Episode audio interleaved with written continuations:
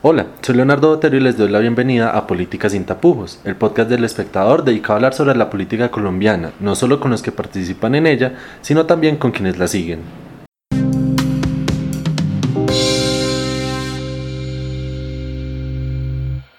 En esta ocasión hablamos con Matador, el reconocido caricaturista que publica en El Tiempo. Con Julio César González, que es su verdadero nombre, hablamos por teléfono puesto que él vive en Pereira. Dialogamos sobre la campaña presidencial en la que fue elegido Iván Duque y nos detuvimos en ese momento en el que Matador decidió, el pasado 3 de abril, dejar las redes sociales después de ser amenazado por un sector del uribismo que no aceptaba la forma en la que caricaturiza a Duque. Dialogamos con él sobre este episodio, pero también nos dio sus opiniones sobre la polarización, la corrupción y la importancia del humor político para contar lo que pasa en el país.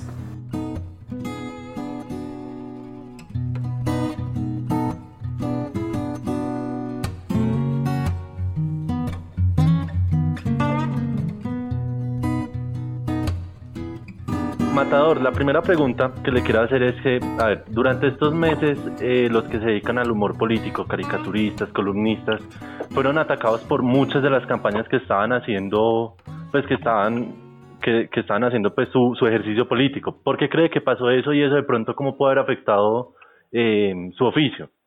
Voy a hablar de, mi caso en particular, porque eh, detecté que la, la, la, el único el único, la las únicas personas que, mm, me amenazaron eh, fueron la gente de Centro Democrático. Pues yo durante toda mi carrera he, hecho caricaturas atacando a los paramilitares, atacando al, ELN, a las FARC, a los asesinatos de Estado, los mal llamados falsos positivos.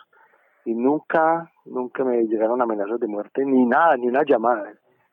Y desde hace, desde hace aproximadamente año y medio vengo sintiendo la presión del Centro Democrático en cuanto a las caricaturas críticas que le, que le hago a ese partido, no de ahora, de toda la vida, desde, que Uribe tenía el 2% de, de popularidad. Entonces, creo que, que es una es algo que exacerbó como como los sentimientos ante todo aquel que piensa diferente. es algo como, como algo muy fascista, podría decirlo de alguna manera.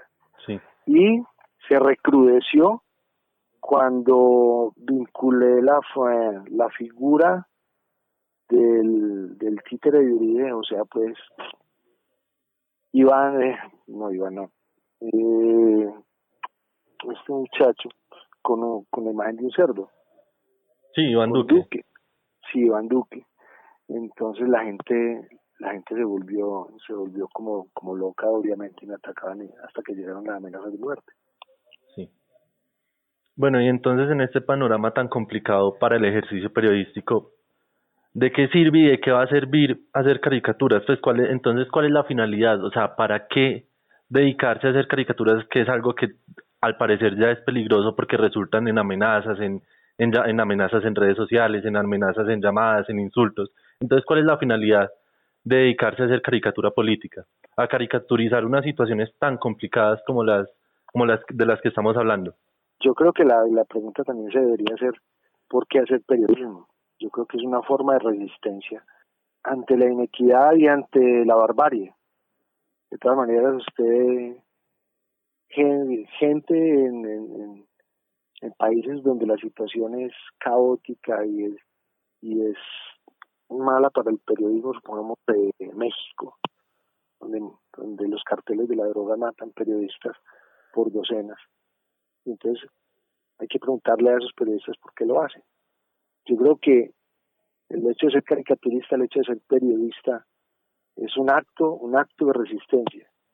Y es un acto de resistencia que que es un valor agregado a la sociedad civil.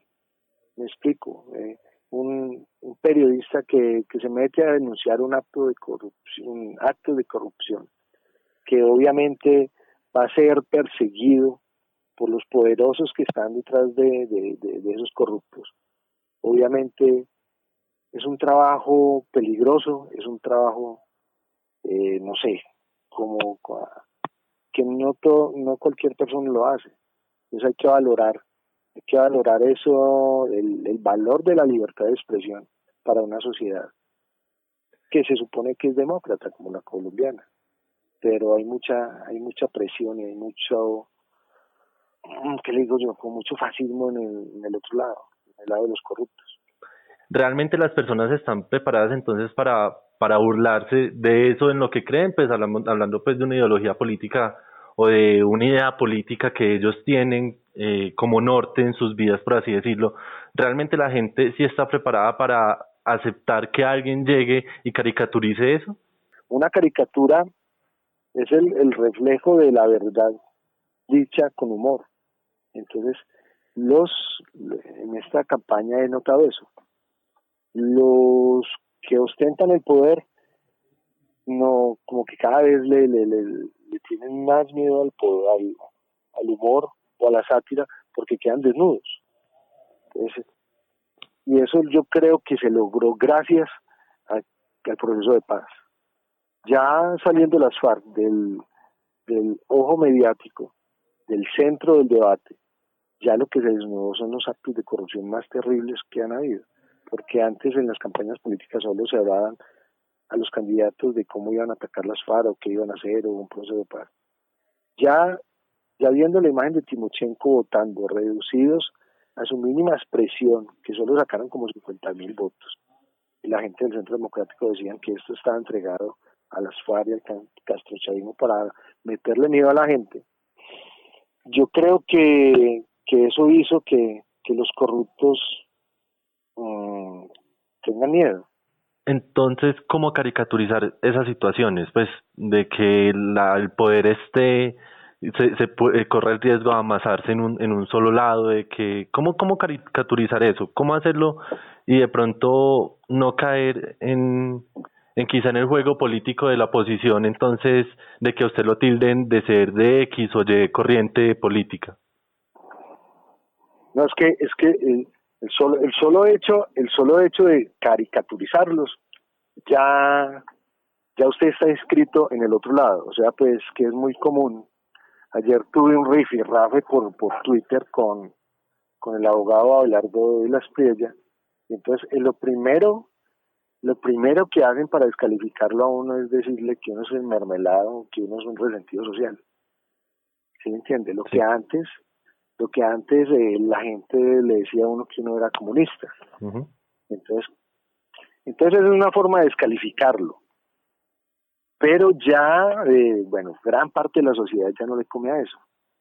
Entonces, y no son, lo que tiene el uribismo, lo que tiene el centro democrático como tal, o la derecha como tal, que, que es un, que le digo yo, que es su talón de Aquiles, es que no tienen humor.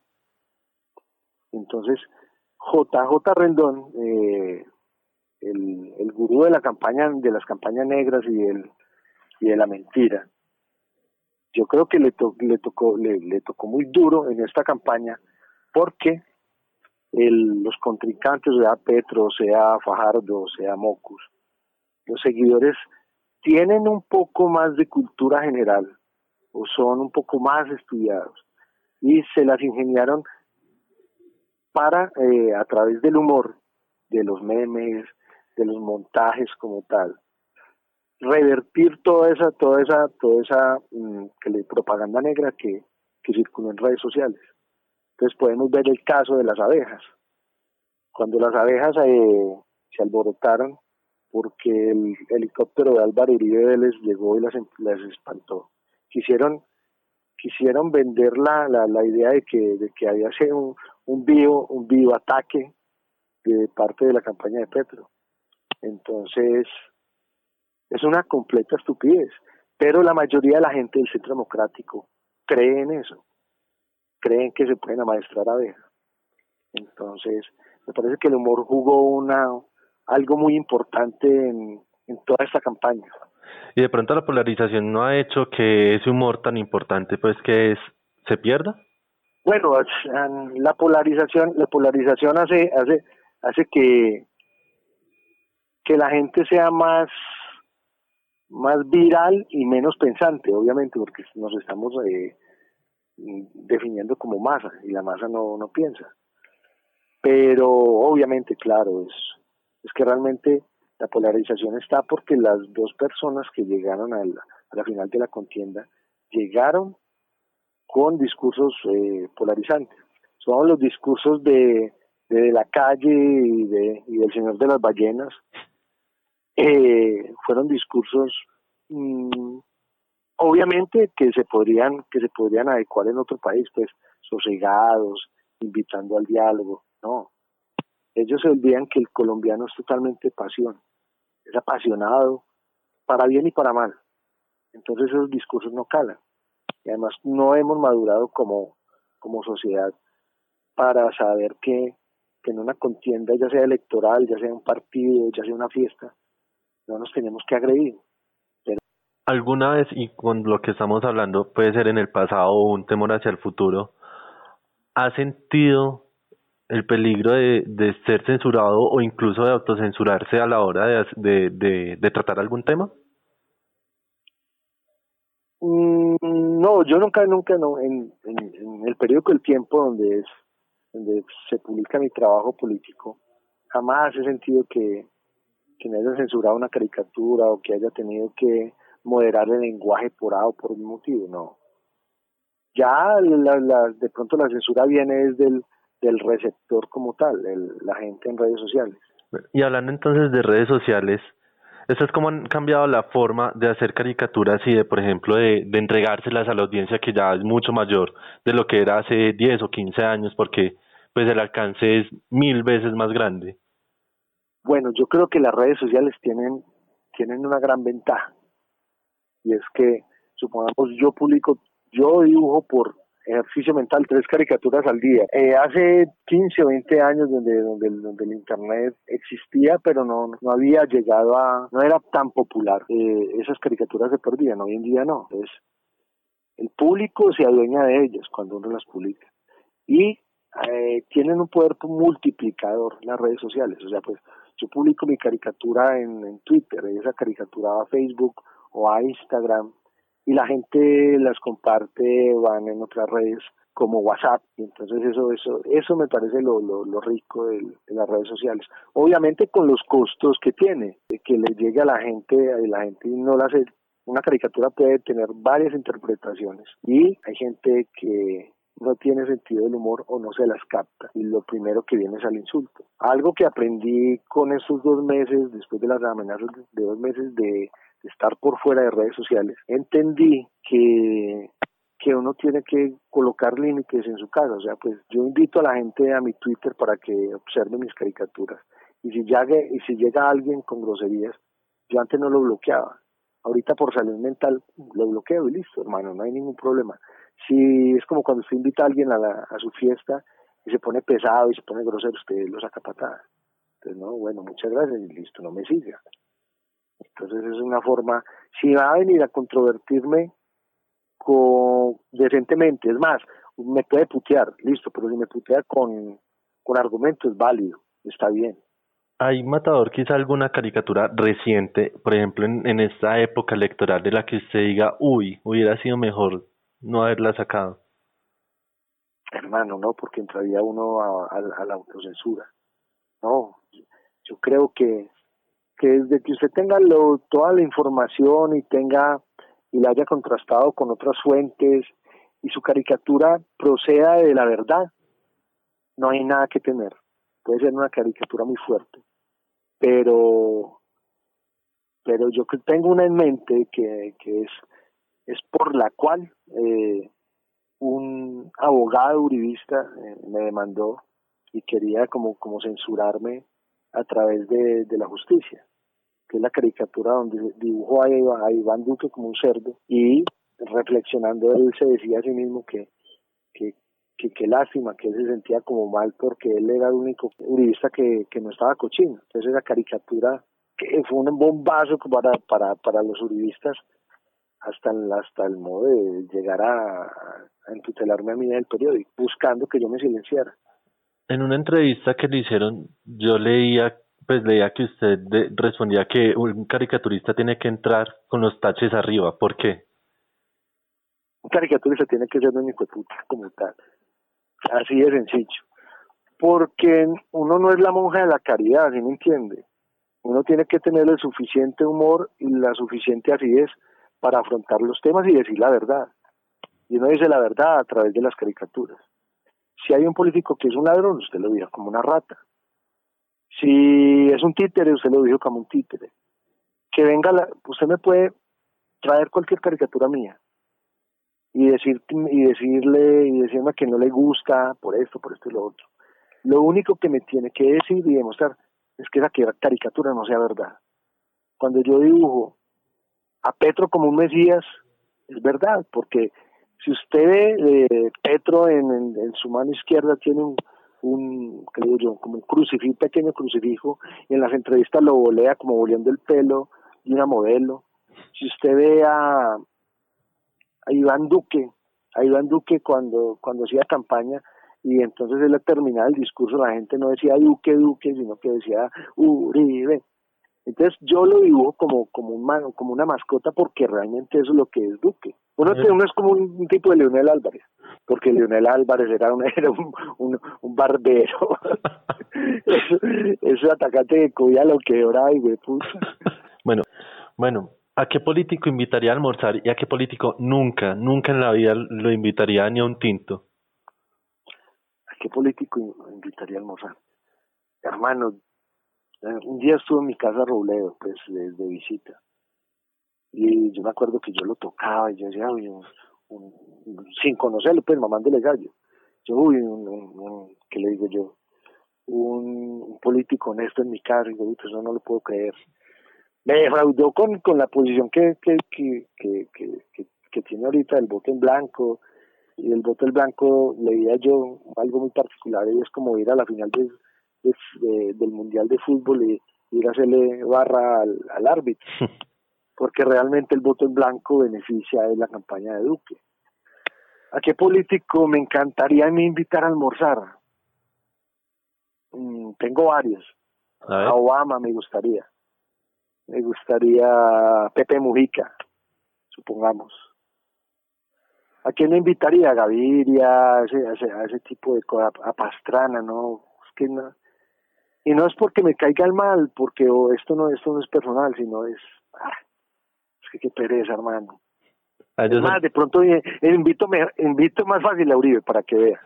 Porque realmente, sí, en serio, porque realmente esto, esto no es, esto no es, la gente me dice, ah, es que usted odia a Uribe. No, yo no odio a Uribe, para nada. Yo a Uribe le puedo decir cosas buenas de Uribe. Uribe es un gran comunicador de masas, que lo, que lo hace para mal, pero es un buen comunicador es un tipo que supo, que hizo cosas, que le digo yo, buenas en su gobierno, todo hay que decirlo, no nadie es 100% bueno y nadie es 100% malo. Uribe es un tipo, puede ser un tipo fascinante en cuanto a, sentarse a hablar con él o charlar. Obviamente uno no le come porque uno ya sé todo como, como, como el estamento por dentro. Pero, pero el tipo debe ser fascinante. Obviamente es un, es un, ¿qué le digo yo? Un encantador de serpientes, como lo era Chávez o como, no Maduro, porque Maduro sí es muy bruto, pero, mm. pero ese tipo de personajes son, son interesantes. Las caricaturas son humor, pero ¿se hacen con humor o se hacen con rabia? No, yo creo que ahí, no puede... Cuando usted hace una caricatura con rabia, ya pervierte, ya pervierte el... Ya como, como que el sancocho le queda agrio, ¿no? No, no. Si hay cosas que indignan mucho, pero usted tiene que estar sosegado y tiene que buscarle el lado humorístico, porque de todas maneras, no, no, no, un caricaturista no puede, no puede decir, hay cosas que le indignan a uno y de pronto uno dice, ah, pues pucha, esta es la realidad del país, pero, pero hay que, hay que ser tan lo suficientemente inteligentes para hacer una caricatura con humor ácido y que en el que y que en el punto uno haciendo algo con rabia no, no, no produce, no produce ese efecto. Entonces hay que, hay que ser así como que le digo yo, como con una, como con, con un poco de pesimismo. Con pesimismo y buen humor, yo creo que uno, uno salva todo. De todas maneras estamos condenados a esta clase de dirigente podrida. Pero bueno, hay que seguir haciendo caricaturas y hay que tratar de abrirle los ojos a la gente. Bueno, Matador, una última pregunta. Dijo que no volvía, que volvía a redes sociales cuando Colombia ganara un mundial. ¿La vio tan complicada? No, no, no, yo sé que Colombia va a ganar, pero, hermano, póngase en mis pantalones. Yo soy caricaturista político. Y hermano, yo no me iba a perder la, la, fiesta de, de, segunda vuelta. No, no, a mí me picaba pues como, como, como la vaina y yo, no, no, no. Entonces llegó un momento y dije, no, hay que entrar, hay que entrar al baile y hay que, y hay que jugársela pues. Es increíble cómo el pueblo, gran parte del pueblo colombiano todavía crean esa farsa. Una persona medianamente educada, medianamente instruida, no cometería ese tipo de cosas. Entonces uno como, como caricaturista, uno lo que trata de hacer con sus caricaturas es decirle a la gente, vea hermano, despierto, no sea tan huevón, no le coma a esta gente. Es miserable lo que la clase política tradicional ha hecho con este país.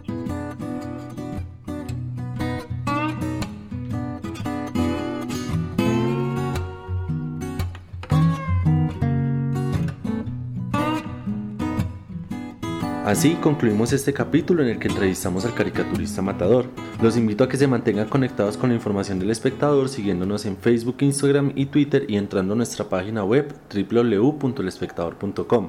Allí también pueden encontrar otros podcasts como El Despertador de Lorena Arboleda y Esto es Amor de Natalia Pisa. Recuerden que quien les habla es Leonardo Botero. Muchas gracias por acompañarnos y hasta un próximo episodio de Política sin tapujos.